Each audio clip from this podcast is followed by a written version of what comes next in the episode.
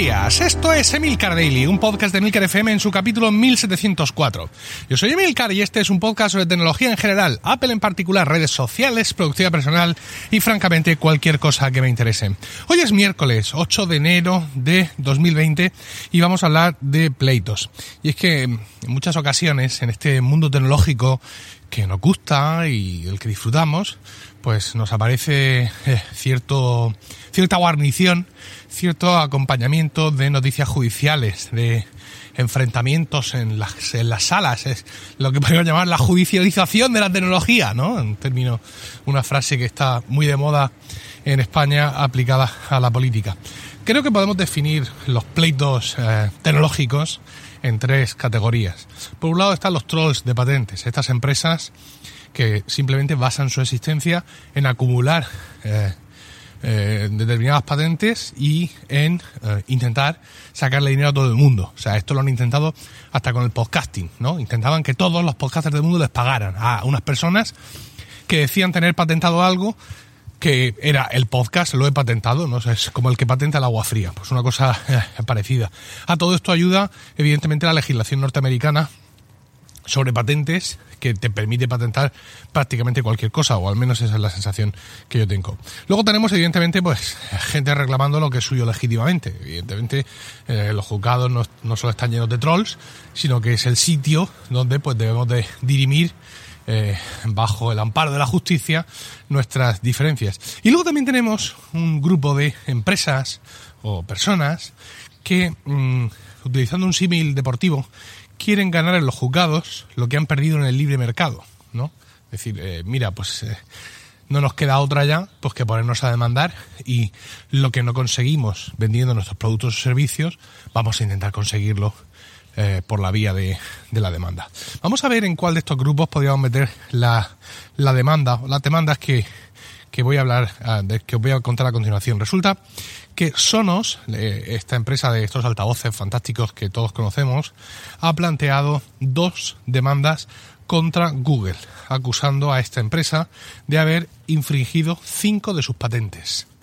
Um, esto digamos que, que, viene de atrás, no es una cosa que se les haya ocurrido ahora, eh, digamos así, así por las buenas. Sonos en su demanda pide que por este infringimiento de patentes se detengan las ventas de los altavoces, eh, eh, altavoces, teléfonos y también portátiles eh, vendidos en Estados Unidos por parte de, Google. Y dice bueno que previamente a esto ha intentado llegar a un acuerdo y que no ha sido no ha sido posible. Ojo porque aquí también nos encontramos ante una demanda cruzada no según el New York Times Sonos en 2016 ya le dijo a Google que estaba infringiendo alguna de sus patentes y que tenía que licenciar eh, su tecnología. Y bueno pues la respuesta de Google fue ni más ni menos eh, que hacer eh, maturas, más complicadas, las condiciones para que se pudiera usar el asistente de Google en los altavoces sonos. Porque claro, a nadie se le escapa que los altavoces sonos eh, llevan nativamente eh, Google Home y también llevan nativamente eh, a Alejandra, ¿no? Entonces, bueno, pues eh, ahí hubo un tira, un tira ya floja que acabó con Google demandando, eh, demandando a Sonos por la integración eh, eh, del asistente de Google más o menos fue antes del lanzamiento del primer modelo de Sonos que incluía este, este asistente. Eh, dice, dice Sonos que Google y Amazon, ojo, porque aquí ahora de pronto aparece Amazon también, Google y Amazon copiaron los planos, hablan de blueprint, blueprint así, o sea, print de imprimir y blue de azul, ¿no? Blueprint es plano en inglés, pero yo pienso que aquí se refiere a algo más que simplemente un papel, ¿no? Es decir, son esquemas, eh, diseños. Bueno, pues dice que, que Google y Amazon eh, han abusado de un acceso temprano a la tecnología inalámbrica de Sonos, eh, robando sus planos, sus diseños en 2013 dice que en esa época ambas empresas requirieron a Sonos el acceso a, a estos, a estos diseños para, eh, digamos, conseguir que los servicios musicales de ambas empresas funcionaran directamente en los, en los altavoces sonos, que es una de las características que tienen los altavoces. Es decir, los altavoces sonos están conectados y tú no necesitas usar un teléfono para mm, darle al play a la canción, sino que tú previamente, usando eso sí la aplicación,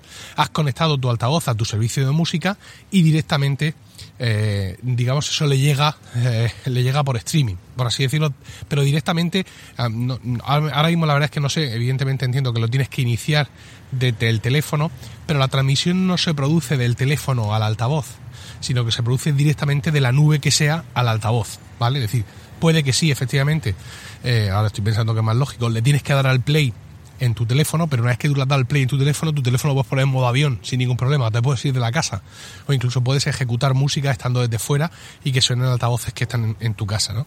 Entonces, pues para instalar estos servicios, es decir, Google Play Music y Amazon Music, ambas empresas pidieron acceso eh, a ver cómo funcionaba aquello para ver qué es lo que tenían eh, que hacer y claro, en esos momentos, en 2013, ni Google ni Amazon tenían públicamente previsto o anunciado el que iban a lanzar una serie de, altavoces. De esta forma, Sonos dice que les dio acceso prácticamente completo a todos los planos y diseños de su tecnología y que estas empresas pues copiaron todo esto para luego posteriormente lanzar su propio sistema de altavoces. Como te decía, ahora mismo hay altavoces sonos que integran eh, tanto Alejandra como Google Home y claro, mm, por parte de ambas empresas en cualquier momento se podría apretar el botón, digo yo, y en cualquier momento eh, esos altavoces se quedarían se quedarían con el micrófono al aire, ¿no? Por decirlo de alguna forma, ¿no?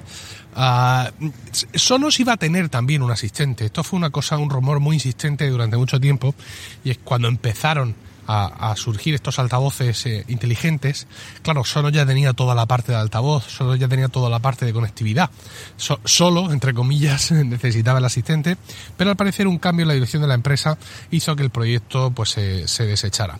Eh, curiosamente, a este respecto hay que decir que mm, Apple, que ha estado vendiendo eh, altavoces sonos en su Apple Store desde tiempo inmemorial, bueno, al menos desde que existen los altavoces sonos, ha vendido pues un montón de modelos de sonos, ¿no? Sin embargo, por puro azar y seguramente sin conexión con nada de esto, ahora mismo el único altavoz que, vende Apple es el Sonos One SL, que es un eh, altavoz sin micrófonos, es decir, sin asistentes, aunque sí es compatible con AirPlay, AirPlay 2.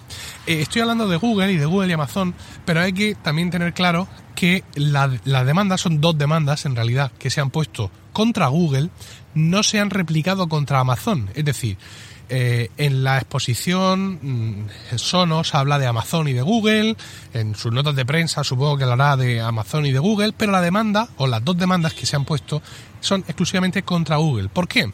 Porque eh, Sonos no puede o entiende que no puede permitirse mantener al tiempo dos demandas contra dos grandes en, de, este, de este sector. Así pues que pues eh, alguien habrá tirado una moneda al aire y habrá dicho pues venga, pues contra Google porque entenderán que tienen más posibilidades de alcanzar algún tipo de, éxito. No podemos decir eh, reclamo justicia hasta donde me alcanza la cartera. ¿no? Es una cosa un poco, un poco curiosa. Pero bueno. Eh, Claro, vamos a ver, daño competitivo. Pues podemos entender que sí, ¿no? Es decir, eh, podemos pensar que los altavoces de Sonos existen desde antes, con lo cual podría haber consolidado su posición en el mercado. Y evidentemente los que sois usuarios de altavoces Sonos o los que los habéis conocido, sabéis que mm, a igual, digamos, nivel de precio, ¿no? Comparando dispositivos Sonos con dispositivos de Amazon o de Google que estén más o menos, más o menos en la misma línea de precio, sabemos que los altavoces sonos suenan mejor. Es decir, un audiófilo, por así decirlo, que busca altavoces conectados, lo más normal es que se decante por Sonos y no se decante por Google o por Amazon. Pero claro, los altavoces de Google y Amazon eh, son mucho más baratos en ese sentido y eh, nuestro día a día, el día a día de las sociedades de ahora, pues hace que determinados momentos de calidad auditiva mm, no sean muy reclamados por el gran público. Con lo cual, pues uno sí podría pensar, sí podría pensar que en un momento dado Sonos ha podido sufrir un gran daño competitivo si es que realmente se puede demostrar que Amazon y Google le robaron los planos o copiaron los diseños de, su sistema de comunicación inalámbrica para, para música en, 2000, en 2013. Mm, yo también quiero decir, bueno, eh, digamos, lo que se llama la ceguera, la ceguera del analista, ¿no? Es decir, eh, esto de mm, yo actúo así, pues entonces todo el mercado actúa así. No, no, yo no creo esto, pero también tengo que deciros que yo tengo un altavoz de Amazon en cada una de, las habitaciones de casa, incluida la cocina, y que no tendría uno de Sonos, porque yo principalmente no buscaba la música.